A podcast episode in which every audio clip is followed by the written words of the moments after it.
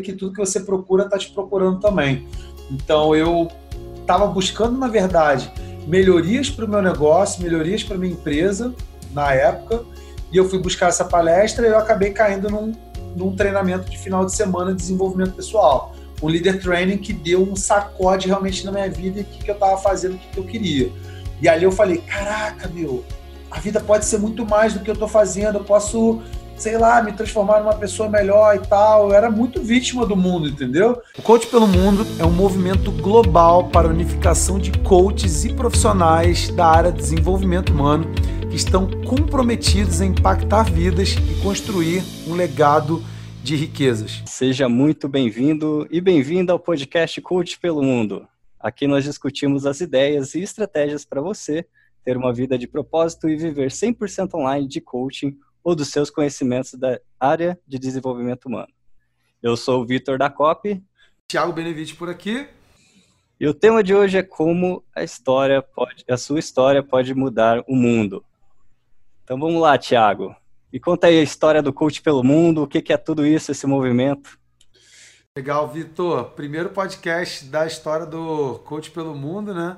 Acontecendo agora é, diretamente aqui de Orlando. E você está onde mesmo? Eu tô aqui em Curitiba. Curitiba, né? Em Brasil. Já, Brasil, né? Esse daí já diz bastante também, até pelo próprio é, propósito do que é o podcast Coach pelo Mundo, que é realmente conseguir conectar profissionais dessa área do desenvolvimento humano, coaches, terapeutas, hipnoterapeutas, hipnólogos, a se unirem realmente no movimento de ter, da gente conseguir ter uma vida com cada vez mais propósito, uma vida com cada vez mais significado e bem legal estar nesse primeiro podcast hoje, é, falando um pouquinho, né, como que é a história do Coach pelo Mundo, né, afinal, é, como que surgiu esse movimento, e aqui eu vou ter que voltar um pouquinho no tempo para poder falar de como que surgiu tudo isso, é, contando até um pouquinho da minha história, e você que está aí do outro lado, Vitor, já conhece um pouquinho da minha história. É, quem vai estar tá acompanhando a gente não tenho tanta certeza. Mas a questão é a seguinte, Vitor. É, eu nasci lá em Nova Iguaçu, né, cara? Baixada Fluminense, Rio de Janeiro. Vim numa família que meu pai, é, durante grande parte do tempo da vida dele, era, ele era freelance, né? Profissional freelance, trabalhava por conta própria, autônomo e tal. E minha mãe, professora do Estado, professora de escola pública, né, cara? E cresci num ambiente familiar ali, tem mais duas irmãs também, cresci num ambiente familiar bem bem simples, bem ok, assim, nada de grandes de grandes alcances financeiros, nada de muita abundância e tal. E isso lá em Nova Iguaçu, né, eu estudei grande parte da minha vida em escola pública, sem, sem ser escola particular, né? E aí, cara, o tempo foi passando e tal, mesmo observando meus pais tendo algumas dificuldades financeiras, tendo dificuldades é, em casa e tal. Foi quando, lá para a época de 2016, ali, quando eu já tinha quase uns 20 anos de idade, eu sempre ajudei meu pai também, né, cara, com é, com o que ele fazia, né? Aprendi, comecei a trabalhar desde, desde novo, desde cedo, é, ajudando ele lá na, nas impressões de camisa, adesivo. Ele me chamava para ajudar ele em tudo, sabe? É, eu te falar que eu não gostava muito, não. Quando a gente é criança, acho que a gente quer, quer brincar, né, cara? Quer se divertir, né? jogar é, bola isso, e tal. Era isso que eu ia perguntar. Assim, quando você era criança, nesse momento, você já sonhava alto, pensava ah, cara, atingir nada. grandes objetivos, essa Nada, não, não, não, não tinha nada disso não, cara. Quando eu era criança, eu queria jogar bola, queria jogar bolinha de gude, queria brincar, queria me divertir. E até uma das coisas que tem associação com o próprio projeto Coach pelo Mundo também, com o movimento, né, cara, é que, assim, é, grande parte, assim, da, da, acho que da minha infância, da minha adolescência, ela foi voltada a se ter é, bastante problemas, assim, no ambiente no ambiente familiar mesmo, às vezes por falta de consciência, por falta de inteligência emocional, por falta de. às vezes por falta mesmo. A gente tinha muitos momentos bons, mas a gente também tinha. vivia os altos e baixos assim, que provavelmente é, toda a família brasileira, ou grande parte das famílias brasileiras devem viver. E, mas não tinha ideia disso. Eu só sei que quando eu era criança, cara, viajar para mim era uma das coisas que eu mais é, gostava. É, de ter com meus pais né, na época, né, com meus pais e com as minhas irmãs, né, a gente fazia muitas viagens de carro, né? Meu, meu pai, minha mãe, a gente às vezes ia para para Saquarema, a gente ia para Grumari, isso tudo no Rio de Janeiro, né, cara? É, meu pai muitas das vezes ia para esses lugares para poder é, oferecer o serviço, os serviços dele, né, de camisa, adesivo, aquela coisa toda e tal. E minha mãe, quando ela tinha as férias dela como professora né, do estado, né, cara, ali. É, então a gente conseguia algumas vezes no ano meio que se deslocar para poder fazer essas viagens. E eram, para mim, eram os momentos mais felizes que nós tínhamos na família, porque era quando quando a gente conseguia juntar a família inteira e parecia que todos os problemas que rolavam no dia a dia eles tinham sido deixados para trás, entendeu? Então isso era uma coisa é, que era bem legal. E com o passar do tempo, né, cara, eu depois fui fazer, é, estudei a grande parte do meu tempo em escola pública. No segundo ano fui estudar em escola particular. Eu estudei é, dois anos numa escola particular, três anos numa escola particular, que era até o GPI é, que ficava pertinho da Praça do Skate, Nova Iguaçu. Quem é de Nova Iguaçu, lá da região, sabe onde que é a Praça do Skate, ali perto da Via Light e tal. E, cara, o que acontece é que o terceiro ano, para mim, da, da escola, foi um ano em que Nessa época eu já estava meio adolescente, assim, eu já estava querendo fazer as coisas do meu jeito, já querendo sair com as meninas, já querendo conhecer o que, que era ficar até mais tarde. Você sabe o que, que é isso, né, Vitor? Ah, com certeza, né? né? É... Juventude, né, cara? Então, então, essa época foi uma época que para mim estava começando a ter alguns atritos até entre eu e meu pai também, porque ele queria me botar na linha para poder trabalhar, para poder fazer as coisas, ajudar ele e tal. E eu já estava querendo já viver mais disso mesmo de, de sabe, acho que assim, a maioria dos jovens se pensa que sou independente, que eu já sei de tudo, que eu já sou esperto e tal.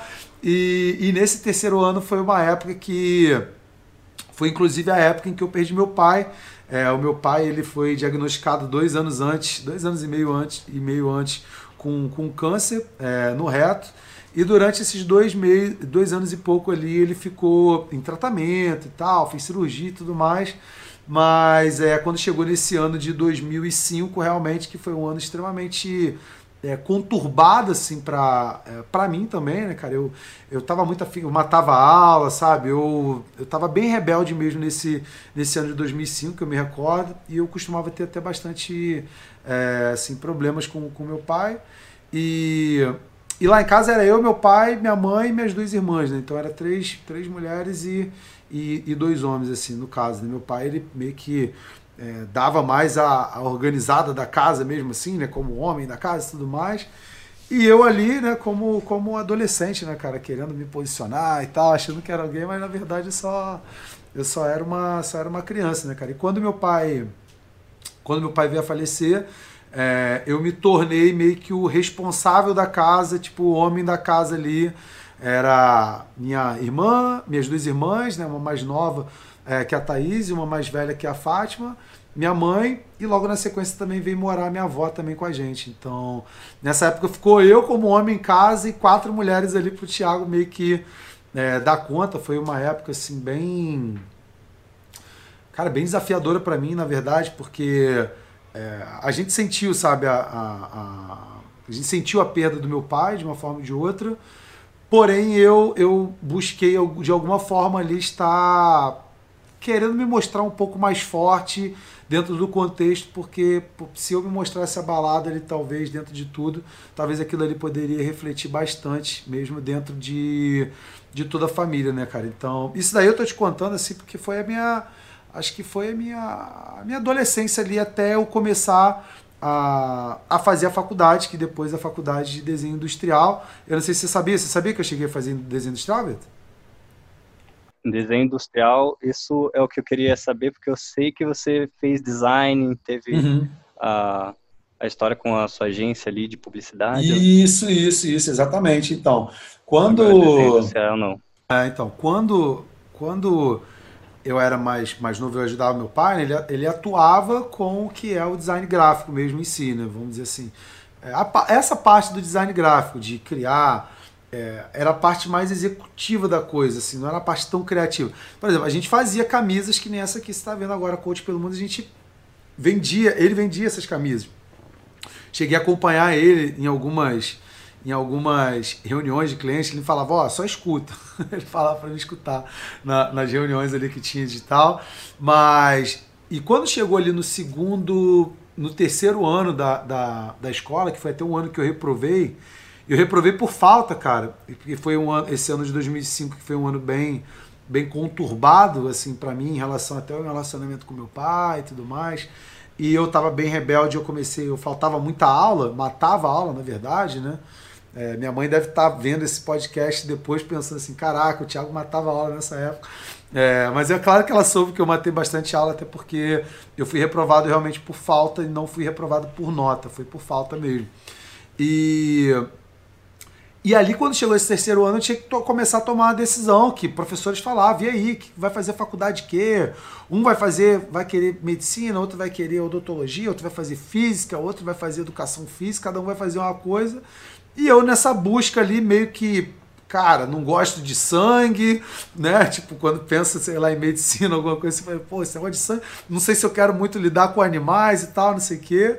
E eu já tinha uma determinada até expertise em relação a essa questão do, do design gráfico em si, né, ele por ajudar meu pai, eu fui pesquisar sobre design gráfico e encontrei que tinha tanto design gráfico como, como a formação acadêmica, ou que eu poderia seguir o desenho industrial, que era uma evolução, vamos dizer assim, do próprio design gráfico. Né? E o desenho industrial ele tem duas, é, duas ramificações. Ou você pode ser é, construir produtos, você fazer design de produto, né? joias, peças de carro, é, desenhar qualquer tipo de produto em si, ou a própria parte da programação visual, que você pode optar, você pode escolher, é, de repente, nessa linha da programação visual, é, fazer o design mais visual das coisas. Desenhar marcas, desenhar campanhas publicitárias, ir nesse caminho, e que foi o caminho que eu resolvi seguir da programação visual. Foi quando eu descobri branding, foi quando eu descobri foi quando eu descobri sobre marca, posicionamento de mercado, campanha de marketing. Foi quando eu comecei a me aprofundar realmente num ambiente muito mais é, inteligente, estratégico mesmo em si do que a própria execução na prática, que era o que meu pai fazia quando ele fazia as camisas, quando ele fazia a, os adesivos, os brindes, chaveiros e tal, ele fazia uma parte prática. É, que no meu ponto de vista, vendo hoje assim, era uma parte sem muita percepção de valor, a concorrência é muito grande, entende? Agora a parte estratégica é uma, é uma parte diferenciada. E foi aí que eu comecei a fazer, em 2006, é, 2006 1, eu comecei a fazer a minha eu comecei a fazer a minha faculdade de desenho industrial. Eu só vou repetir só, só uma coisa aqui, é que eu falei que meu pai faleceu em 2005, mas na verdade meu pai faleceu em 2004 porque o ano de 2005 foi o ano que eu não estudei. Eu fiquei totalmente aquele ano sem estudar, eu tive que repetir, eu tive que fazer um supletivo. Fiz um supletivo à noite, é, e era muito doido, cara, fazer supletivo à noite, porque eu estudava, tipo assim, eu, moleque ali, sei lá, 18 anos e tal, eu estudava com a galera que já tinha 40 anos, 45, 50 anos, a galera que estava estudando depois que saía do trabalho, entendeu? Então aquilo ali para mim também foi um foi assim um baita aprendizado também, né? Ver a galera ali já no mercado de trabalho, uma galera mais mais, é, mais velha assim, eu querendo entrar na faculdade e eles querendo sair ali do terceiro ano. E foi aí que eu cheguei realmente a fazer a faculdade de, de desenho industrial, entendeu? É, e que depois foi vir culminar realmente é, mais no futuro na minha na criação é, de viver mesmo, né? De, de design né, durante ali grande parte do tempo ali eu fazendo a faculdade, eu comecei a viver design, é, fazia freelance, né, fazia bico, né, cara, assim, na verdade, né, você né, tá começando. Tive um estágio, é, tive um estágio, cara, em 2007 ou 2008, um estágio que eu ganhava 200 reais por mês como designer, lá em Nova Iguaçu, na AGWS, é, que a, antigamente era AWS só, do Daniel, do Daniel, do Rodrigo, do Ramiro, é, me deram a minha primeira ali, oportunidade de trabalho, um estágio remunerado que eu ganhava 200 reais por mês. E, e eu lembro, sabe de uma coisa, Vitor? Eu lembro que. Você já fez algum estágio na vida remunerado? Fiz, sim. Já fez? Como é que foi a experiência para você de fazer um estágio remunerado? Então, a minha experiência foi mais na área de educação física, né? Uhum. e onde eu tive que fazer tudo. Na verdade, o estagiário é eu estava como professor, uhum. né? Eu fazia o mesmo que um professor formado é, faria se tivesse é, se tivesse operando ali, né? Uhum. Como professor e tudo mais. E foi um baita aprendizado, né? Porque daí uhum. você, você enquanto está na, na, formação, é, enfim, eu consegui esse estágio por, por ser atleta de basquete e tudo mais, e, e pegando a experiência é, já da, da, da para a faculdade, eu consegui esse, esse estágio aí, uhum. mas foi, para sumarizar assim a, a, experiência, é justamente você faz muito e é e, e ganha pouco, assim. Ah, Conta mais como experiência mesmo. Totalmente, totalmente. Então, esse é o ponto. Eu queria saber se isso só tinha acontecido comigo, porque quando eu entrei nesse estágio, eu ganhava, eu comecei a ser remunerado por 200 reais ali. É, na época, para mim, 200 reais na época era, cara, era dinheiro, entendeu? Tipo, eu não ganhava dinheiro nenhum, então ter 200 reais no mês era quase ter ali uns 10 reais por dia, sacou? Tipo, 10 reais por dia antigamente eu fazia, né? Tipo, eu fazia muita coisa, sei lá. Eu não lembro o que eu fazia. Dava pra ir no shopping com, com, comer alguma coisa, entendeu? É, nessa época eu tomava uma cervejinha ali com os amigos, dava pra fazer tomar, pagar a própria cerveja, entendeu? Comer um sorvete, sei lá, alguma coisa assim. Se fosse sair com uma menina, tinha como, pô, né, sei lá, pagar um cachorro quente pra ela e tudo mais. E. E aí, cara, nesse estágio aconteceu uma coisa interessante, porque na faculdade né, eu entrei primeiro período na faculdade é, e foi também ali no primeiro período é, que eu tive esse. Na verdade, esse estágio ele foi no terceiro período, ele não foi no primeiro é, período da faculdade, não, foi, ele veio no terceiro período. Os meus amigos da faculdade, eles me, eles me chamavam de maluco, de fazer um estágio só por 200 reais. É, que era um absurdo, com todo aquele estudo que a gente tinha e com tudo que a gente estava investindo e tal, fazia aquele estágio e assim, a minha mãe ela conseguiu me matricular no primeiro período da faculdade. No segundo período ela conseguiu pagar para minha matrícula, mas ela não conseguiu é, dar continuidade é, na, no pagamento ali das, das parcelas ali da faculdade e tal. Aí eu fiquei também um mês, um mês não, um semestre da faculdade fechado. E aí eu, eu comecei a trabalhar, aí que veio que veio realmente uma coisa interessante. Eu comecei a fazer o estágio, eu comecei a juntar dinheiro. E eu comecei a fazer uns freelancers, eu comecei a juntar dinheiro que era para poder pagar a dívida que tinha ficado na faculdade daquele período, que eu acho que eram uns 4 mil e poucos reais na época, era dinheiro para caraca para mim. Você fala, caraca, 4 mil reais, meu Deus, é muito dinheiro. E eu comecei a juntar aquela grana dali para poder pagar a faculdade e eu consegui voltar a trabalhar. E meus amigos eles me, da faculdade eles me chamavam de doido, assim, falavam, pô, cara, vai trabalhar na loja de roupa que você vai ganhar 1.200 reais, vai fazer outras coisas que você vai ganhar mais dinheiro e tal, do que ficar sendo abusado aí por, por donos de agência e tudo mais. Só que, cara, eu discordava daquilo porque eu não tinha aprendizado nenhum, entendeu? Não tinha experiência nenhuma. E o estágio, de fato, para mim foi um baita aprendizado, entendeu, Vitor? Um baita aprendizado gigantesco, porque ali eu comecei a vivenciar na prática mesmo toda. Cara, na prática, o que, que é trabalhar, o que, que é ter um cliente, o que, que é ter um negócio, e, e, eu comecei a ficar um pouco mais próximo até dos donos da empresa lá. A gente gostava das mesmas músicas, ele tocava violão também, eu também tocava violão. Às vezes a gente marcava de tocar um violão, comecei a ficar amigo dos donos e eu comecei a, cara, até me inspirar neles, entendeu? Eu achava aquilo ali muito legal. E foi quando eu realmente meio que assim, me apaixonei pela linha mesmo do design, de agência de publicidade e tudo mais, entendeu? Sim, é interessante você falar isso, porque é, pegar esse tato de você estar tá fazendo uma graduação, né? Seja lá para qualquer é, formação que você quer, qualquer atividade, né? É, justamente é, se, se desconectar um pouco dessa ideia de ganhar, ganhar dinheiro, né? Com outras coisas, porque daí você não vai usar aquilo que você estudou na faculdade, ou então em qualquer curso que você faça, né?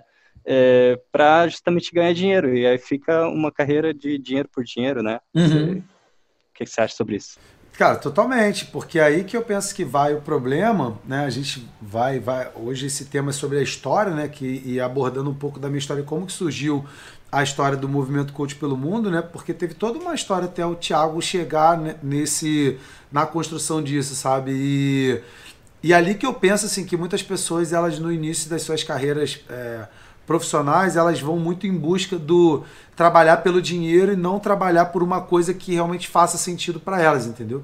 Então, na faculdade, eu sentia isso na pele de uma forma de ganhar menos, de repente trabalhar mais, mas estar trabalhando com uma coisa que eu gostava, uma coisa que era legal para mim, de estar tá vivendo aquilo ali, mesmo ganhando pouco, e alguém que estava ganhando mais, só que eu já entendi, eu falava assim, cara, mas você vai ganhar mais mas você não vai trabalhar com isso no futuro, entendeu? Você não, você não vai querer ser um especialista em, em venda de loja de roupa e tudo mais, entendeu? Então, aquele período ali de estágio, ele fez muito sentido para mim.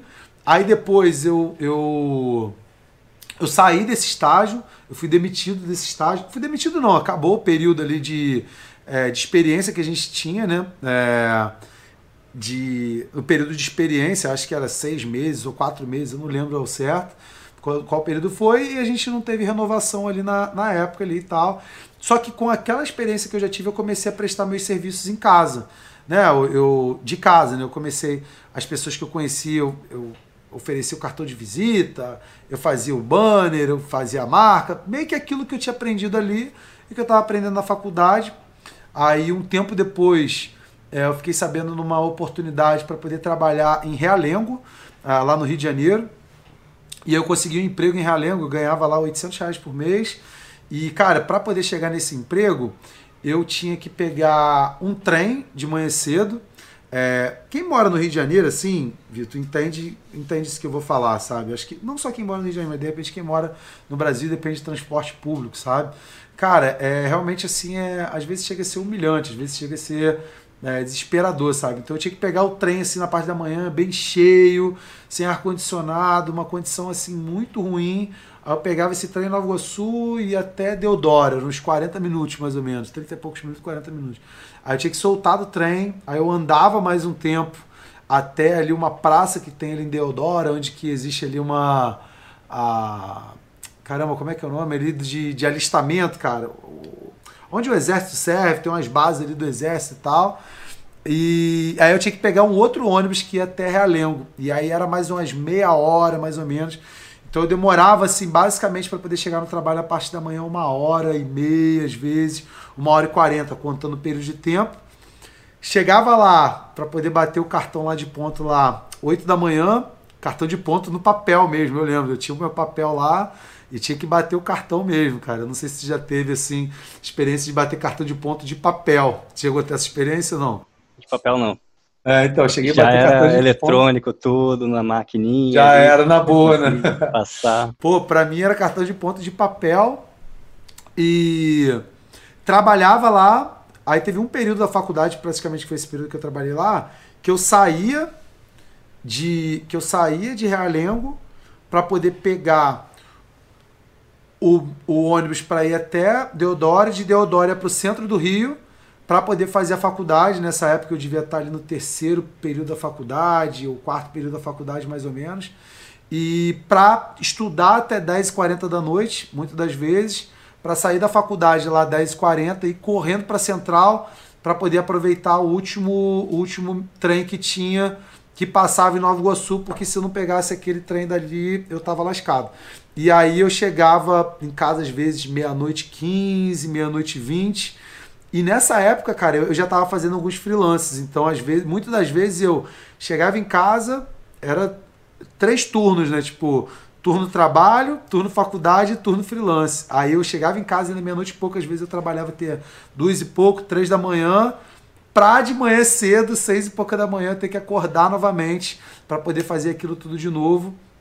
E esse daí foi, um, foi, um, foi uma época da minha vida, assim, bem, bem dura, assim, sabe? Porque eu comecei a ganhar dinheiro ali, né? Tipo assim, 800 reais por mês, né? Mas, é, tipo, sei lá, para quem tem a minha idade na época, ganhar 800 reais por mês, é, para mim ali era era uma liberdade, sabe? Assim, final de semana, poxa, eu podia sair, eu podia fazer as coisas.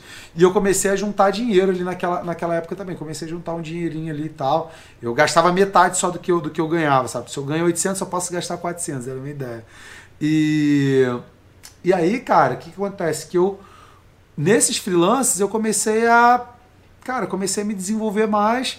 Foi quando depois aquela mesma agência, a GWS, que, que eu tinha feito estágio, me chamou para poder é, trabalhar lá, né? Para poder é, dar continuidade lá. Mentira, não foi não. Eu trabalhei numa outra agência, na verdade, Magic, lá em Nova Iguaçu, agora que eu lembrei, um amigo me chamou. Eu trabalhei lá uns oito meses. É, eu falei o nome aqui da empresa, né? Eu não sei nem se essa empresa existe ainda, mas eu, essa empresa atrasava meu salário direto. Eu nem sei se existe. E foi um dos motivos que eu quis sair de lá. Me atrasava sempre o salário, cara. E. Só que eu tive uma ótima experiência de trabalho ali também. Comecei a fazer um portfólio maneiro. E o portfólio é. é cara, o portfólio é que eu te ajuda realmente a você conseguir conquistar é, clientes, entendeu? E aí, cara, ali é, depois eu fui chamado novamente para voltar para aquela agência. Eu fiquei ali, era do lado da minha casa, viu? Era assim. Eu morava numa avenida, eu saía de casa, eu pegava 8 e 12 lá, se não me engano. Era 8 e 12, porque para dar as horas semanais tinha que ser 8 e 12. Pra, eu pegar 8 e 12 para sair 6, 6 da tarde. É, né, tipo, por que 8 e 12, né? É porque 12 minutos vezes 5 na semana dá uma hora, entendeu? Então ali a quantidade de horas eu acho que era 45 horas semanais, 40, não lembro, alguma parada assim. E aí que dava esse período de tempo. E aí, Vitor, assim, para poder avançar com essa etapa ali, né, cara? E eu voltei para voltei para essa agência e fiquei lá mais um ano e pouco, cara, assim. E eu andava, cara, saí de casa 8 horas, 8 e 5 eu já tava na agência, sabe? Era tão perto, era tão de lado. E, cara, eu achava aquilo fantástico. Cara. E aí eu já recebia mais, eu recebia acho que era R$ 1.200 na época. Fala, caraca, meu, tô recebendo R$ 1.200, eu recebo meu salário, eu recebo ajuda de almoço e tal. E ali eu tive uma ótima experiência também, um ano e pouco de experiência. É, como diretor de arte, ele já já estava me posicionando melhor, já estava criando algumas campanhas, estava criando algumas coisas bem melhores. E foi quando, em, no final ali, é, final de 2009 ali, mais ou menos assim, é, eu já não estava mais satisfeito com ter que prestar contas, entendeu? De ter que trabalhar para os outros e tal. E, e as coisas começaram a não sair mais como eu queria. E a gente acabou conversando lá com, com o dono lá, com, com, que eram pra, quase amigos mesmo, é, para que eu pudesse seguir o meu caminho ali como freelance. Eu sabia que eu ter, já estava é, tendo a ideia de, cara, vou trabalhar no trabalhar no meu quarto, vou conseguir meus clientes e tal. E foi quando eu comecei, quando eu saí dali, e, cara, foi exatamente nessa época que eu saí, Vitor. É, provavelmente você já deve ter escutado alguma parte da minha história ali, de que eu tive uma reunião com um cliente que eu não tinha 10 reais para poder pagar o almoço. É, tu já ouviu alguma vez eu contando sobre essa história, de não ter 10 reais para pagar o almoço? Sim, já ouvi sim. Muito, é, então, muito duro isso, né? É, muito duro. Como é que foi lidar com isso? É, foi bem nessa época, cara, que eu não tinha ali 10 conto para poder pagar meu almoço. Foi logo assim que eu saí desse, logo assim que eu saí desse, desse emprego, eu é, tava começando a voltar assim para a vida, né, cara?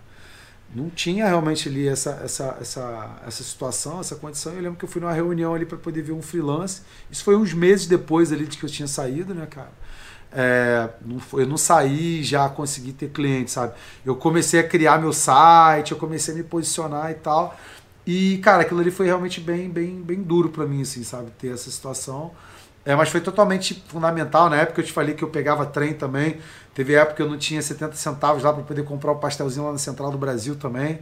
É... E aí, avançando assim na história, cara, eu comecei a me tornar freelance.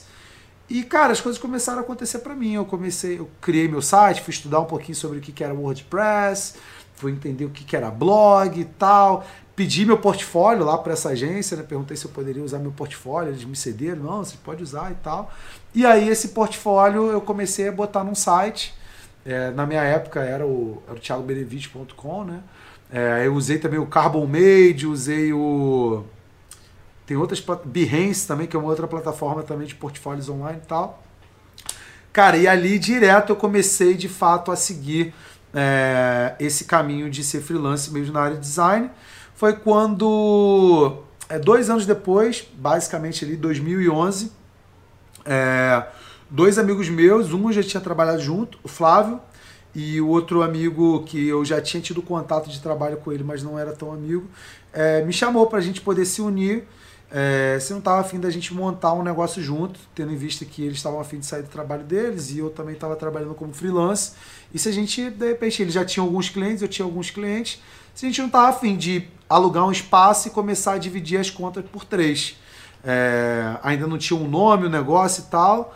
É, a gente pensou de repente ser Citrus, a gente pensou em ser acho que Actus também, se não me engano. E aí quando a gente chegou no nome da empresa, a empresa se chama Casa.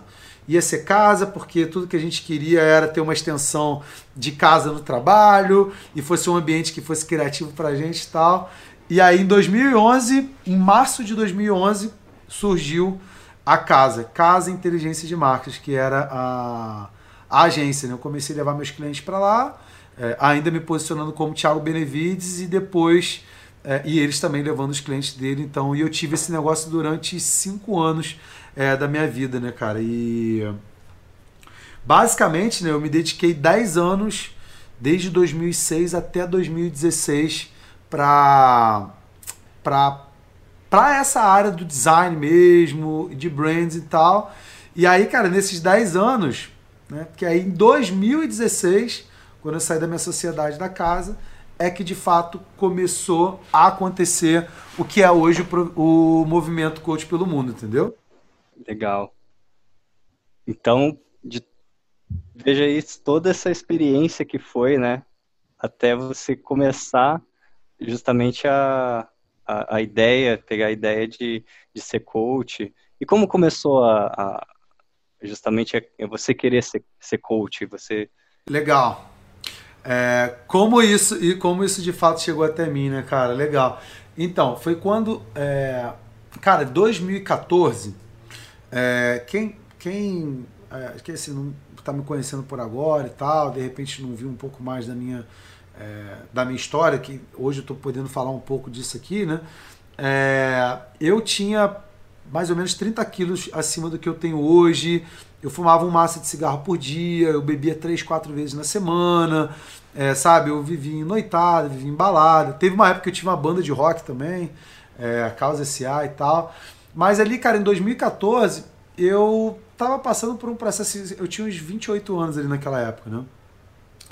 Cara, eu tava bem insatisfeito com a vida, assim. Eu, cara, tava quase em depressão, mesmo tendo meu negócio, mas às vezes eu mesmo cara, faltava o trabalho porque eu não estava amarradão, eu queria ficar em casa e tal. E, e eu comecei a buscar alternativas de mudar, entendeu? Eu comecei a. a eu já estava buscando, na verdade, conhecimento desde 2011. É, 2011, 2012 foi quando eu assisti um vídeo do, é, do Hélio Couto sobre programação linguística, sobre PNL. É, isso lá, né? Tem, vai fazer oito anos, né, cara? A gente está em 2020 agora. E, cara, em 2014 eu comecei a trazer uma mudança para minha vida, comecei a praticar atividade física, comecei a fazer caminhadas e tal. 2015 ainda foi um ano bem, bem ruim. E no final de 2016, dois, no final de 2015, um amigo me chamou para poder ir numa palestra, uma palestra sobre vendas. É, dezembro de 2015, né? É, e ela aconteceu lá, lá em Nova Iguaçu, na Câmara é, de lojistas, é, CDL de Nova Iguaçu, que eu me recordo, isso foi em dezembro. E, cara, eu fui naquela palestra assim, despretensioso mesmo, sem ter noção de qual era da parada. E, cara, fui lá na palestra e era uma palestra sobre vendas e meio que desenvolvimento pessoal e tal. E naquela palestra, o, o, a pessoa que estava fazendo a palestra lá no dia lá, ela meio que fez um, um approach de que tinha uma continuidade daquilo ali num treinamento e tal, que iria acontecer num final de semana, depois no futuro e tudo mais, em dezembro, e eu fui me informar sobre o valor, era um valor bem, bem alto para mim, era tipo assim, cara, mais do que eu ganhava num mês inteiro, mais ou menos assim. Eu falei, caraca, meu, muita grana e tal, tipo, não sei se é para mim, mas eu fiquei, cara, com a pulga atrás da orelha, assim, tipo, nessa época, cara, acho que foi até aquela época ali, eu não lembro exatamente qual foi a época de que, que o Brasil teve aquela recessão grande por causa de impeachment e tal. Eu acho que foi bem por aí. É, 2014, 2015, 2016, se não me engano. E, cara, tudo que se falava era crise, problema, tal, tal, tal. E a gente estava querendo buscar meio sócios alternativas para melhorar a empresa, entendeu? Para melhorar o negócio. Né? A gente estava muito dentro do nossa, da nossa visão de mundo. E eu vi aquela palestra, fiquei curioso, e aí ter uma outra palestra, eu fui numa outra palestra. É, essa, essa primeira ela foi gratuita, a segunda tinha que pagar, 80 reais que eu lembro. Eu paguei, fui, e nessa segunda palestra rolou o sorteio. Rolou o sorteio de cinco coisas. E os quatro primeiros eu não fui sorteado, e o último eu fui sorteado o lance do curso. Olha que louco, né, cara? É, só que, tipo assim, eu já tinha combinado. E só que o curso era naquele final de semana. E naquele final de semana, ou eu ia, ou eu perdi o negócio. Eu, e nesse final de semana de 2015, eu tinha um show do David Gilmour, que era o guitarrista do Pink Floyd, que ia rolar em São Paulo. E, porra, meu, David Gilmour pra mim é, caralho, o mestre do, da guitarra, do mundo ali, da música e tal. E eu já tinha comprado o ingresso parcelado sei lá quantas vezes e tal. Tinha comprado passagem de ônibus. Eu falei, cara, não tem nada no mundo que vai me fazer perder esse show. É, e aí eu fiz uma proposta lá pro cara. Fiz uma proposta pro cara lá do, é, do curso. Falei assim, ó, oh, cara, eu não vou poder ir no curso nesse final de semana agora. Mas eu tenho uma proposta para você. Eu quero trazer mais duas pessoas para poder ir, meus dois sócios. Mantém para mim isso, esse essa vaga aqui que eu ganhei, e a gente vai se inscrever nós, nós eles dois para poder ir no negócio. Ele falou: "Tá fechado, tá combinado então". E aí eu falei: "Cara, cheguei pro meu sócio e falei: "Ó, o negócio é o seguinte, Ganhei um, a gente vai ter que dar um jeito agora de pagar os dois aqui. E a gente não tinha grana para isso, a empresa estava passando ali por um por um momento ali de, enfim, por um momento de transformação muito grande. E foi aí que eu fui no primeiro, em janeiro, eu fui no primeiro treinamento de desenvolvimento pessoal, de janeiro de 2016. Foi 22, 21, 22 e 23 de janeiro de 2016. Olha só, vai completar agora quatro anos quando eu fui nesse primeiro evento. E ali eu descobri o coach. Ali eu descobri o coach na sequência, era uma continuidade desse programa, desenvolvimento pessoal, e ali, cara, expandiu minha cabeça, expandiu minha mente. E nesse treinamento eu vi que se eu continuasse fazendo o que eu estava fazendo, cara, eu sei lá, eu iria viver uma vida totalmente sem propósito. E ali, cara, eu enxerguei, entendeu, Vitor? Eu enxerguei que é, gostei de toda a dinâmica do que aconteceu. Eu falei, cara, acho que eu me vejo fazendo isso, sabe? Tipo, eu falei, caraca, acho que me vejo fazendo isso. E aí foi quando eu descobri o coaching e toda essa área do desenvolvimento humano, do comportamento humano, e meio que entrei de cabeça nisso. Meio não, entrei totalmente de cabeça. É, comecei a usar limite de cartão de crédito, comecei a, a cara, botar todo o dinheiro que eu tinha para poder fazer essas formações. Aí em março de 2016 eu fiz minha, fiz minha formação é, em, em coaching. Em abril eu fiz uma formação em programação neurolinguística. É, em, em março também eu fiz uma, um treinamento também com, com o Harf, do, fez o livro, escreveu o livro Segredamente Milionário, né? E aí depois em maio foi quando eu fiz realmente a formação em Master Coach, que aí já foi aqui nos Estados Unidos. E e eu já estava com uma ideia de. É, eu já estava acompanhando o Érico Rocha, eu já estava afim de criar um produto digital, de querer viver online e tal. Meus sócios não estavam muito amarradão, cara. E eu ali, em maio de 2016, foi quando eu falei, cara, eu quero viver disso. E foi quando eu comecei a conversar com meus sócios de sair da sociedade e falar, cara, ó, tô meio que de aviso prévio disso aqui. E eu quero agora, de fato é, poder transformar a vida dos outros com meus conhecimentos. Eu comecei a gravar meus vídeos lá da minha forma e tal. E aí foi quando comecei de fato a, a ter essa ideia de ter liberdade geográfica, de viver online e tal. Foi quando eu vim parar aqui e aí para fazer o curso, eu vim para cá, não sei se você sabe, vim para cá para fazer um curso de duas semanas, né, cara? Aqui nos Estados Unidos não foi, eu não vim para cá decidido a estar tá aqui, né? Eu vim para cá para poder fazer um curso de duas semanas. Foi quando foi quando um amigo me apresentou, um amigo que eu já conhecia, encontrei a esposa dele no parque. É, foi quando aí é, me apresentou uma, um outro conhecido que morava aqui, conhecido não, na verdade, uma pessoa que tinha uma empresa aqui e que me e que queria exatamente uma consultoria dentro do que eu fazia em relação a marketing digital, a marcas, a branding e tal. E aí, cara, foi realmente uma oportunidade para mim poder estar tá aqui começar a desenvolver esse projeto que ainda não era Coach pelo Mundo, ele só foi ser chamado é, de Coach pelo Mundo logo na sequência. E aí eu comecei, eu estendi aqui essa minha, essa minha ficada aqui nos Estados Unidos e eu comecei a oferecer isso no ambiente digital. Foi quando, três meses depois, é, eu tive essa ideia de ser o coach pelo mundo, mas de princípio ainda não era ser um movimento para coaches. Na verdade, do início era um. Era eu, Thiago, só ser o coach pelo mundo, entendeu? E aí depois isso foi se envolvendo em movimento e tal. É, então, assim, o coach chegou na minha vida como uma melhoria para minha empresa antiga só que eu basicamente é, enxerguei no coach uma forma de uma forma de melhorar a mim, de melhorar o mundo, de compartilhar é, isso com cada vez mais pessoas. Né? Então hoje a gente tem aí é, mais de 3 mil alunos online, né, cara? Mais de é, 116 mil pessoas que acompanham a gente nas redes sociais, tudo isso porque o coach chegou também na minha vida, entendeu? Legal. Então, a primeira, a primeira experiência que você teve como, com coaching, assim, foi nessa primeira palestra, né, que teve? Nessa primeira palestra. Não teve nenhuma palestra anterior, nenhum, nenhum vídeo, nada como você não. percebia? Não, com o nome coaching, não. Assim, eu posso já ter visto outros coaches, mas eu não, não, não eu nunca tinha ido numa palestra, alguma coisa específica assim sobre coach ou sobre essa área de desenvolvimento humano, entendeu? Interessante. E você, é, assim, você sabe exatamente por que você você quis ser coach naquele naquele momento, como você se viu, sim? Porque normalmente as pessoas, né, querem querem mais receber a informação, né? E, e não ter nada relacionado com o profissional, assim, justamente pelas limitações que a gente pode falar daqui a pouco, né?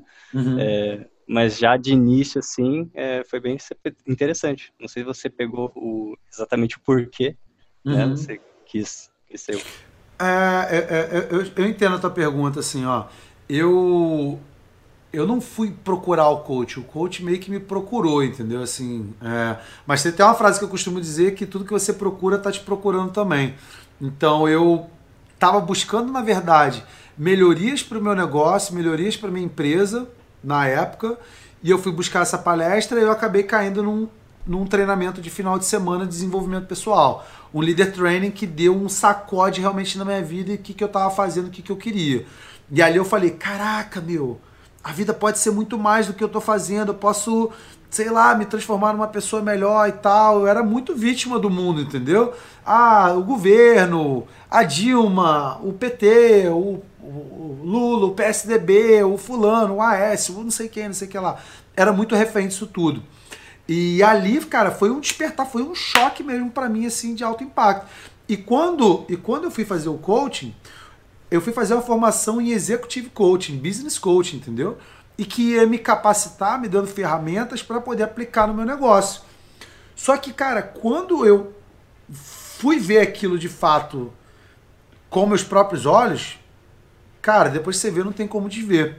E ali, para mim, foi, um, foi uma abertura de consciência muito grande que eu falei, uau, eu posso viver disso, eu gostei disso e eu senti, de fato, um chamado muito grande mesmo, entendeu, Vitor? De, cara, de, de querer me desenvolver dentro daquela área mesmo, entendeu? E, cara, não sei te explicar, assim, eu acho que só quem, quem vive isso é, quem é coach, de repente, que está vendo esse, esse conteúdo, quem trabalha com essa área, é, vai entender porque é um chamado mesmo, cara. É uma coisa. É, hum, eu duvido muito que alguém decida entrar nesse caminho para ganhar dinheiro, entendeu? É, por mais que possa se ganhar muito dinheiro, mas que o motivador principal da pessoa seja ganhar dinheiro, entendeu? Tipo assim, vou me tornar coach porque dá dinheiro. Eu acho muito pouco provável, cara, que alguém entre nisso. E, e eu achei interessante o modelo do negócio também em si. Né? Eu já tinha um negócio, então eu estava buscando um modelo de negócio também, que eu via que naquele meu negócio anterior eu tinha muita dificuldade. Para minha empresa crescer, eu tinha que contratar mais pessoas, eu não tinha escala, eu tinha atendimentos presenciais, eu, eu não podia viajar, eu estava muito imersivo dentro do negócio. Várias coisas que me impossibilitava ter um estilo de vida da forma que eu queria. E quando eu vi o coach, quando eu vi até a própria a, a própria empresa que eu estava fazendo o treinamento, eu vi, uau, poxa, viaja direto, pode estar em vários lugares, tem escala, pode impactar muitas pessoas e tal. E eu achei aquilo fantástico. O próprio modelo de negócio em si, é, por trás do coach, do coach, do coaching em si, entendeu? Desse, dessa área do desenvolvimento humano, entendeu? Interessante. E quais foram as, as barreiras que foram aparecendo até você realmente viver do coaching aí? Nossa Senhora. Muitas, muitas barreiras, Vitor. A primeira barreira, assim, cara, que eu penso que, que, que aconteceu para mim realmente é eu me desassociar entre quem eu era profissionalmente e quem eu vou me tornar profissionalmente como coach, entendeu? É, foi o que eu te falei, eu vinha 10 anos, basicamente, 12 anos me posicionando como designer, como um gestor de uma empresa de comunicação, como o cara do marketing, o cara, sei lá, da, da construção de marcas, e você, depois de 10, 12 anos construindo um nome, construindo uma marca, você simplesmente chegar assim, quer saber? Vou deixar isso tudo para lá e agora meu negócio é ser coach, agora é ensinar as pessoas a viver uma vida com propósito. Isso foi uma barreira muito grande de decidir isso. Né? Primeiro, a barreira psicológica minha de querer decidir isso. E por segundo, o que, que os outros vão pensar de mim. Era para mim, hoje eu pouco me importa o que os outros vão pensar de mim. Só que nessa época eu ainda me importava o que, que os outros iriam pensar de mim meus amigos, minha família, meus clientes, meus sócios, meus ex-funcionários, né? O que, que o mundo vai pensar de mim? Cara, o cara tá louco, meu, com essa ideia de gravar vídeo, com essa ideia de, de se tornar melhor, de viver propósitos de vida, isso tudo. Então, essa foi uma barreira muito grande, cara, assim, muito grande de ser superada. É... E uma outra barreira também que eu penso assim que foi muito grande, cara, foi mudar foi mudar a minha mentalidade em relação a fazer o serviço para as pessoas e ensinar as pessoas a fazerem. Porque a minha agência, eu como designer, eu prestava serviço. A pessoa me contratava, eu dava uma consultoria, eu prestava serviço. O coach ele não faz isso. Eu não, eu não, eu não, o coach ou o profissional dessa área não faz nada por alguém. Ele só compartilha realmente os teus conhecimentos. Né? Então isso foi uma outra mudança. E eu lembrei de um outro desafio aqui também é, cara, como que ganha dinheiro com isso? Como que vende isso, entendeu? Como que as pessoas pagam por isso, entendeu? Então esse de fato também foi um outro desafio assim gigantesco também, cara, que eu que eu penso assim que eu que eu passei é, logo que eu comecei a, a, a, desenvolver essa carreira, entendeu? A desenvolver esse tipo de negócio, entendeu? Uhum. E essa primeira vez que você está compartilhando assim publicamente, né? É a primeira vez é, que eu estou compartilhando dessa forma, dessa maneira assim, mais ampla assim, isso daqui é a primeira vez mesmo. Uhum. E você já teve medo assim de, de compartilhar essa história assim? Cara, é... medo, medo não, assim, sabe? Só que eu acho que eu nunca compartilhei ela, talvez assim, com tantos detalhes assim que nem eu estou compartilhando aqui contigo aqui, né? É, eu até lembrando, por exemplo, eu entre entre eu me formar em coaching ali, que foi em abril, e eu viver 100% de coach, foi um período de foi um período de sete meses que isso aconteceu. Foi em abril que eu me formei e foi do dia 1 de janeiro de 2017 em que eu estava decidido que eu viveria 100% de coaching ou dos meus conhecimentos, entendeu? Foi um período de sete meses. Eu lembro que eu comecei, eu, quando eu saí da agência, né, saí da minha sociedade ali, eu não comecei a trabalhar 100% do tempo já como coach, né? Eu continuei prestando é, consultorias e serviços nessa área do marketing, nessa área do design. Tá? Continuei prestando esse serviço e tal.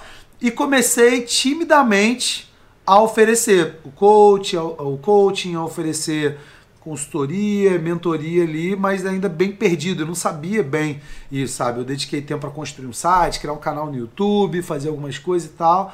Mas foi em setembro que eu de fato, cara, decidi falei, cara, em janeiro de 2017 eu vou viver 100% de coaching, né? É, teve o evento do Tony Robbins, né, que eu quis ir, o meu telefone celular quebrou lá na época e tal também, para que eu pudesse viver 100% de, de coaching, né, cara? Mas foi basicamente aí sete meses é, de, eu ter, de eu estar fazendo essa transição, entendeu? Maneiro. E de todas as suas experiências aí que você teve com, com a agência, o que você traz hoje, assim, para a carreira atual como, como Master Coach, né, Neurotrainer agora? Você pode falar também um pouco mais do, do que é o Neurotrainer, uhum. posicionar essa marca aí. Uhum. É, cara, então, assim, eu penso que grande parte hoje também do que nós, nós ensinamos, né, é, nos nossos treinamentos ou nas imersões e tal, é, sem sombra de dúvidas, o background que eu tenho, né, o, a, a parte desses anos de agência, de marketing, é, de design, sem sombra de dúvidas, elas me são muito úteis hoje, sabe? Eu tenho que ter é, muita, muita clareza disso, eu tenho certeza absoluta que elas são muito úteis hoje, essas informações, porque são as informações que me ajudam até também me comunicar mesmo com, com, com, com a minha audiência. Né? Então, essa parte do marketing também me ajudou bastante a, a ser é, quem, quem eu sou hoje, né, cara? Assim, é, eu tive ali, né, assim foi no ano de 2019, foi quando é, me surgiu essa, essa ideia de posicionar, na verdade, né, o projeto Coach pelo Mundo mesmo em si, ele surgiu lá em 2016, em setembro, quando eu comecei a falar que eu era coach pelo mundo. Que eu ia começar a rodar o mundo, que ia começar a viajar, que ia começar a, a atender clientes que estivessem ao redor do mundo, e isso começou a acontecer mesmo. Eu, lembro que eu rodava aqui os Estados Unidos aqui, as pessoas me perguntavam que, qual é o teu trabalho, eu falava que era I'm Coach Around the World. Eu falava que era isso.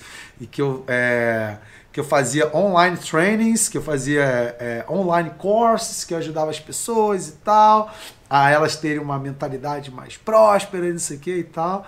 É, isso daí lá em 2016, cara. Eu lembro ali. Nem falava inglês direito assim, né, cara? Ainda tô aprendendo também.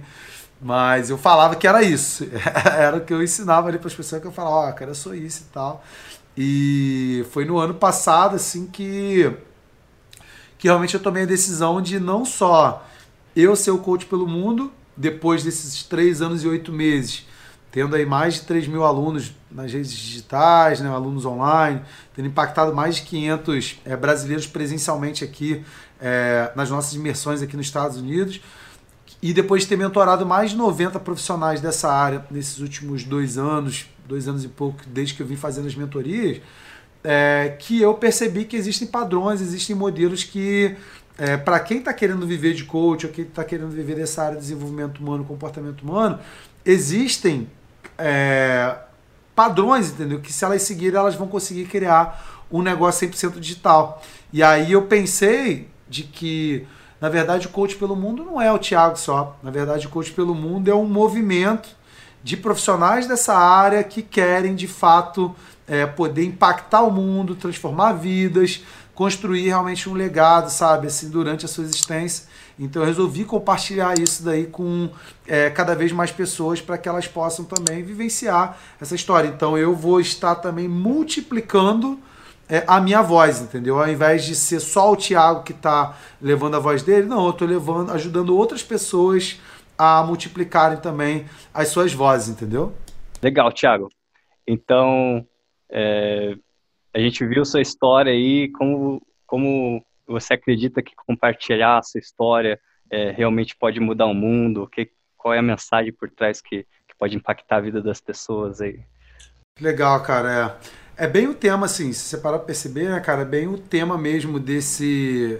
É bem o tema desse, desse, nosso, desse nosso podcast hoje, podcast hoje, né? Como que a sua história pode mudar o mundo, tá? É, por que, que, por que, que esse é um tema bem legal, né, cara? Assim, porque eu penso que se eu, Vitor, não tivesse é, tomado a decisão ali de, de mudar é, quem eu era, descobrir mais do meu propósito, descobrir mais do que eu vim aqui é, realmente para poder realizar, eu penso que tantas vidas teriam deixado de ter sido impactadas, entendeu? É, com a quantidade de visualizações que a gente tem hoje nos nossos vídeos no YouTube, no Instagram, é, os alunos que a gente teve, pessoas que tiveram a vida transformadas e compartilharam é, com a gente as suas experiências, histórias, sabe?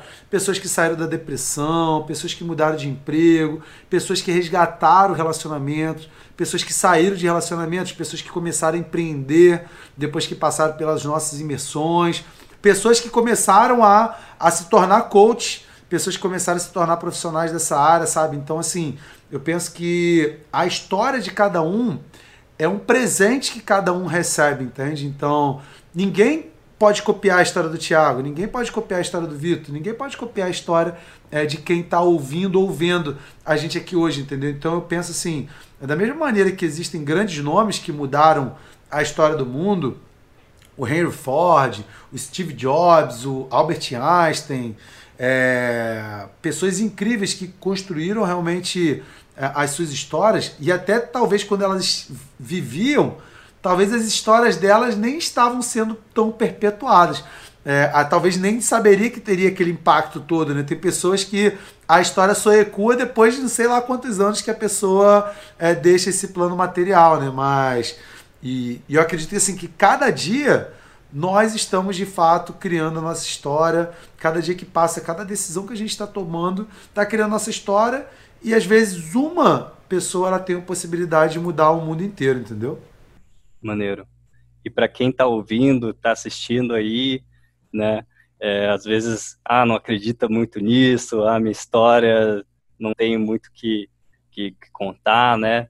Falar, falar aí um pouquinho aí para dar esperança realmente para essas pessoas, não esperança, né, mas realmente é, ela poder começar realmente a, a, a, contar a história dela, né, e como ela pode começar mesmo a, a, a realmente mudar o mundo com, com a história dela.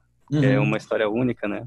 É, que legal, cara, porque é, o que você está falando é assim, a, às vezes nós nos subestimamos, entendeu? Às vezes a gente não acredita tanto é, no poder que a gente tem, às vezes a gente não acredita tanto é, em quem nós somos, entendeu? E, e talvez este seja a, a, a propriamente mesmo humana que ela é muito mais tendenciosa a olhar os problemas do que olhar as oportunidades ou olhar os motivos de gratidão, sabe? É, eu penso que é cada vez mais num ambiente é, digital que nem a gente tem hoje, a internet impactando aí quase 3 bilhões de pessoas, mais de 3 bilhões de pessoas, na verdade, já estão conectadas à internet, né? Das 7 bilhões de pessoas, 7 bilhões e meio, se não me engano, que, que existem de pessoas no mundo hoje, né? Vivas, né? É mais de 3 bilhões, 3 bilhões e meio de pessoas, não é milhões, é bilhões, né? De pessoas hoje que já têm acesso à internet. Então, é, desses 3 bilhões e meio de pessoas, muitas pessoas é, se conectam com histórias específicas, entendeu? Com é, situações específicas. É, não é que a história, a minha história, ela tem que conectar com 3 bilhões e meio de pessoas, sabe? Ela tem que se conectar com as, com as pessoas certas. Assim como vão ter histórias de pessoas que de repente eu não vou me conectar tanto, e que vão ter outras pessoas que de repente vão super se conectar com aquilo, entendeu?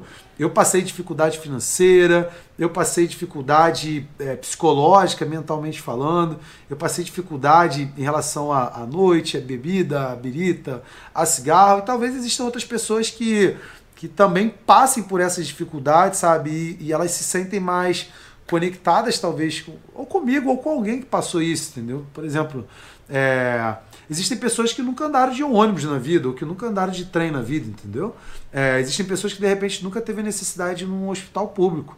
É, eu tenho uma cicatriz aqui na minha cabeça aqui, é, que quando eu era criança, eu eu estava jogando bola ali na frente de casa com um vizinho, com o Antônio, e é, lá em frente de casa tinha um muro. Esse muro devia ter um metro e sessenta mais ou menos assim.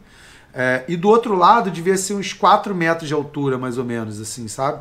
O muro para onde era a minha avenida era tipo 1,60m e pro outro lado uns 4 metros. E, e, às vezes a gente batia uma bola ali, ficava batendo a bola no muro e tal, tipo fazendo um golzinho. E eu lembro que esse dia era um sábado, a minha família a gente ia viajar para Araruama, ia para casa de um amigo lá dos meus pais. Era um sábado de manhã e eu jogando bola ali com o Antônio. O Antônio chutou a bola ali do outro lado, né? E eu, como era mais leve, ia atravessar o muro pisando numa telha para poder buscar a bola que estava lá do outro lado, em cima de uma casa lá.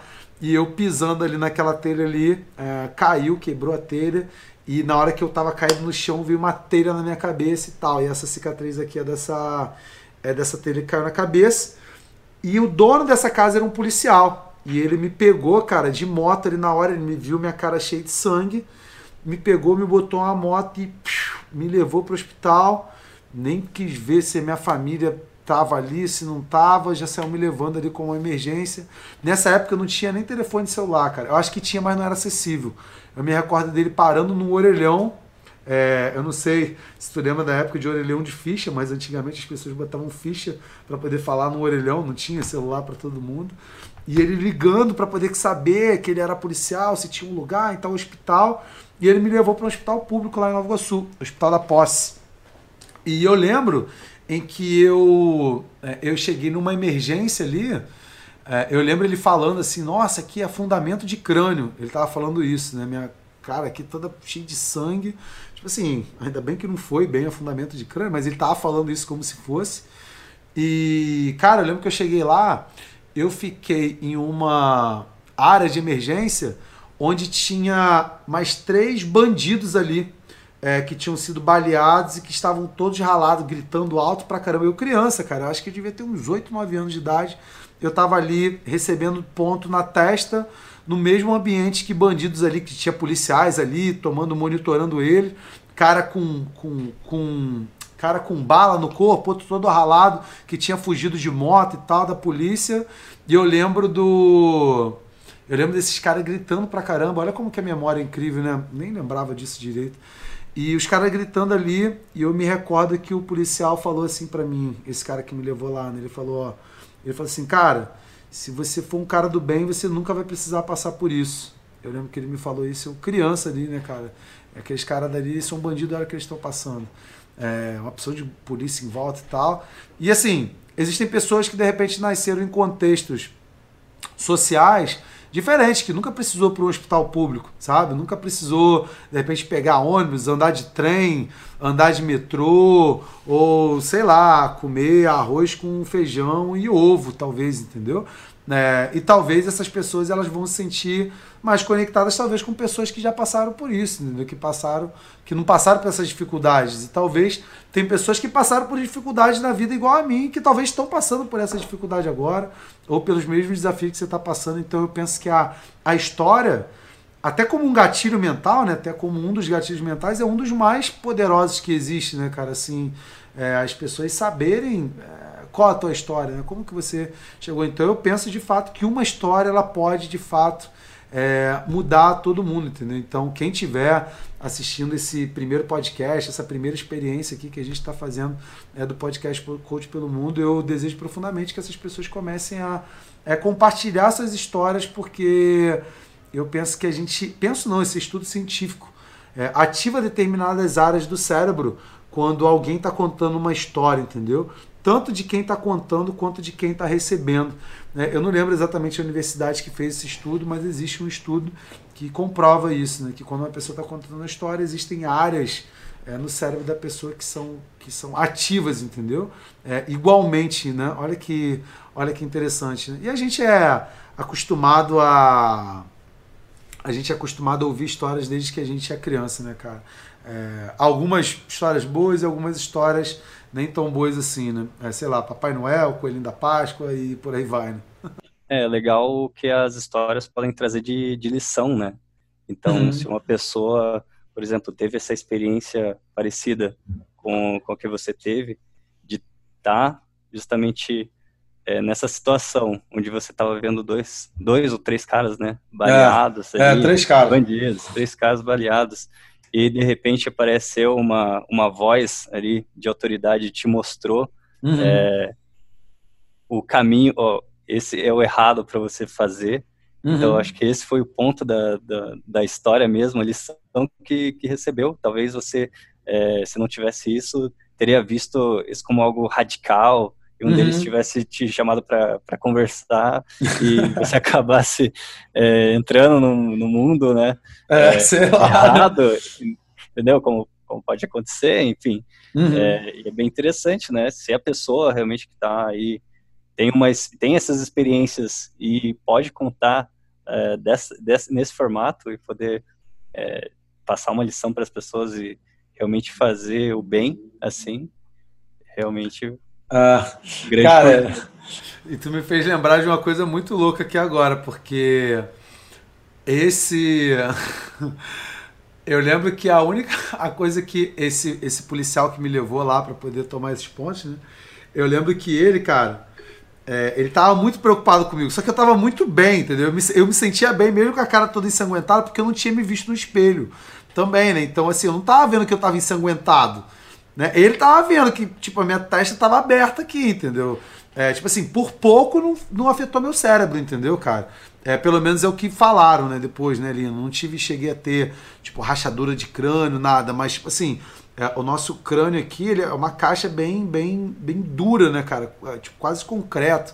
Então, só que quebra, né, cara? Isso quebra também, né? Caiu uma telha daquela, eu não sei se você sabe o que é telha colonial. Sabe o que é a telha colonial? Aquela telha marrom, é, grande. Cara, foi uma telha dessa que caiu na minha cabeça, velho, com 3, 4 metros de altura, sacou? Tipo, eu não sei como que eu não morri, né, cara? Ainda bem. É, só que eu tô te contando isso porque eu tava bem, eu me sentia bem. O cara tava desesperado e eu falava para ele, cara, a minha mãe vai me matar porque hoje a gente ia viajar para Aruama e eu chegando em casa e acabou que a gente é, acabou que a gente não viajou nesse dia. Acho que a gente viajou no outro dia. Eu lembro que eu fiquei com a, faixa, com a cabeça toda enfaixada ali e com três pontos pretos aqui na é, na cabeça aqui e tal. E enfim, aquilo ali foi um foi um baita aprendizado, né, cara? Assim, então é, acho que a vida é muito, ela é muito incrível. A gente pode ter essas possibilidades de enxergar é, oportunidades, é, aprendizados em cada experiência. E eu acredito muito que até o próprio, o próprio movimento mesmo, Coach pelo Mundo, ele é, ele é uma soma disso tudo, entendeu? Uma soma de é, misturar tanto esses profissionais que são coaches ou que são profissionais dessa área do comportamento humano, que enxergam a vida dessa forma, que enxergam a vida de uma forma que tudo vem para a gente como um aprendizado e que todos os aprendizados durante a nossa trajetória de vida eles nos fazem crescer, eles nos fazem faz a gente se tornar pessoas melhores, que a gente está aqui realmente nessa vida para um determinado estágio, a gente não está aqui como não é um jogo, né, de início e fim. Na verdade, a gente está aqui para uma evolução, a gente está aqui para a gente se conhecer mais, para a gente aprender, para a gente se transformar, para a gente, de fato, aprender, cara. Eu penso que o principal objetivo da vida é mesmo aprender, entendeu? Com cada experiência, com cada situação. E tem pessoas que sabem observar esses aprendizados de uma forma positiva como uma forma de crescimento, e tem pessoas que não sabem ainda observar esses aprendizados como uma forma de crescimento. Eu acredito que é, quem é coach ou quem trabalha com essa área tem uma missão muito grande de ajudar essas pessoas a enxergarem que tudo que existe na vida vem como um aprendizado, entendeu? Vem como uma forma de crescer, vem como uma forma de se desenvolver e que, na verdade, meu amigo, é, não existe problema nenhum, entendeu? A gente, é um, a gente é muito pequeno perto de tudo que existe perto do tamanho da dimensão do universo, perto, perto da quantidade de tempo é, que existe desde o Big Bang, né, mais de 14 bilhões de anos é, que existe esse universo. A gente fica aqui num períodozinho de 80 anos, 100 anos, 120 anos, então a gente é uma fagulha, é um frame de repente de um filme ali de três horas, que cada segundo tem 30 quadros, a gente de repente é um frame, sacou? Tipo ali,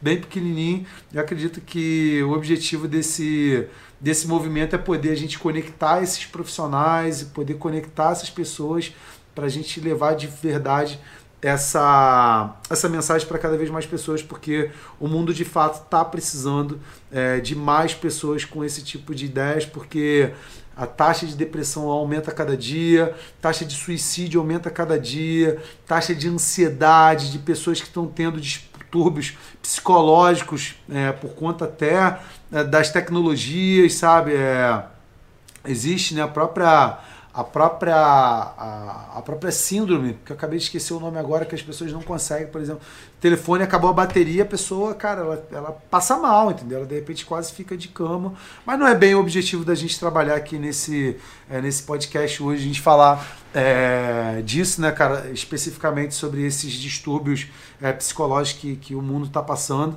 mas eu acredito profundamente que todo mundo tem é, uma história para poder compartilhar é, de superação e de aprendizado. Sim, e é mais para colocar no contexto mesmo de que é, se tem alguém passando por dificuldade, você ter como é, uma experiência para se conectar com essa pessoa que é alguém que, que pode ajudar ela, é uhum. totalmente válido, né? Totalmente válido, cara, totalmente válido. E eu penso assim, até pra gente, é, pra gente concluir, cara, é, a, a, a experiência de vida de cada um provavelmente é o maior ativo que cada um tem, entendeu?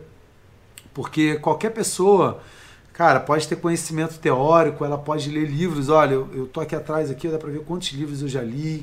Eu sou um aficionado por leitura, por frequentar cursos, seminários, é, enfim, participar realmente de tudo isso mas nada supera a experiência prática mesmo.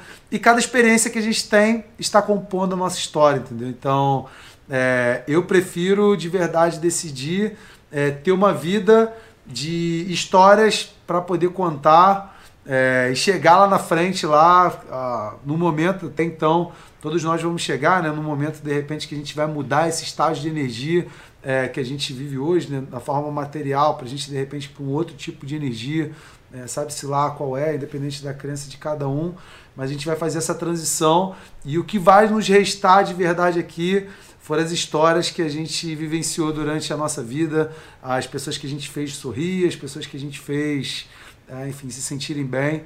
Então eu desejo profundamente que quem, é, enfim, esteja aí, né, ouvindo esse material, esteja ouvindo esse podcast, possa é, de verdade mesmo começar a compartilhar sua história, porque de verdade a tua história pode mudar o mundo, né, cara?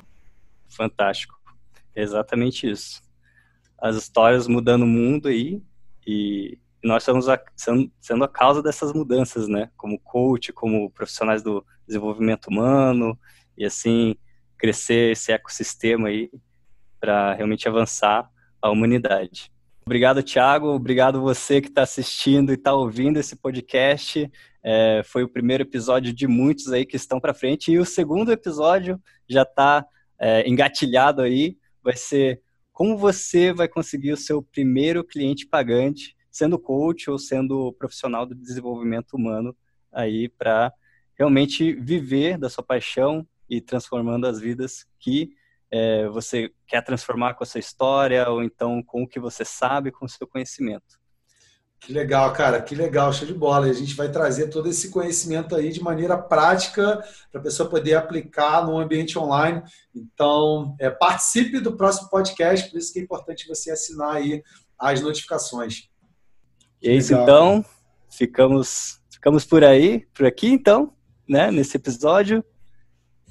Tem mais alguma coisa a se adicionar? Que legal, cara. Poxa, foi, eu penso que foi bem legal essa primeira experiência. É, quem estiver acompanhando a gente, é, é o início de um projeto. A gente chegou a conversar sobre isso antes. É melhor feito do que perfeito, é melhor feito do que não feito. E para poder, de alguma maneira ou de outra, se você chegou até aqui o fim, Deixa nos comentários aí qual que foi é, o teu aprendizado com esse, com esse primeiro podcast. Quais tipos de assunto você pretende ver por aqui? É, como que você pode, de repente, é, colaborar, contribuir com a gente também para que a gente possa fazer mais é, conteúdos dessa maneira que possa te auxiliar aí na sua trajetória. É, acompanhe a gente nas redes sociais, os links vão estar na descrição desse vídeo, tanto o meu quanto também as redes sociais é, do Vitor. Esse aqui é o podcast Coach pelo Mundo. Se você ainda não se inscreveu no canal, se inscreve no canal, ativa as notificações e a gente vai se ver no próximo podcast. Um grande abraço aí, podcast Coach pelo Mundo. Um grande abraço aí, um grande abraço para você também, Vitor. Valeu, galera. Até mais. Tchau, tchau. Uau, que incrível que você chegou até o final desse vídeo. Isso quer dizer que esse vídeo gerou valor para você. Então, se esse vídeo gerou valor para você de fato, quer dizer que você provavelmente vai querer receber mais conteúdos como esse. Por isso que eu quero te sugerir que você se inscreva no canal agora, caso você não seja inscrito, e que você também ative as notificações, porque dessa maneira você vai receber todos os próximos conteúdos que serão liberados aqui. Aqui também você pode perceber que existem mais outras opções para você continuar o teu desenvolvimento, para você viver 100% online de coaching ou dos seus conhecimentos da área do desenvolvimento humano ou do comportamento humano. Bons estudos para você e a gente se vê no próximo vídeo. Tchau, tchau.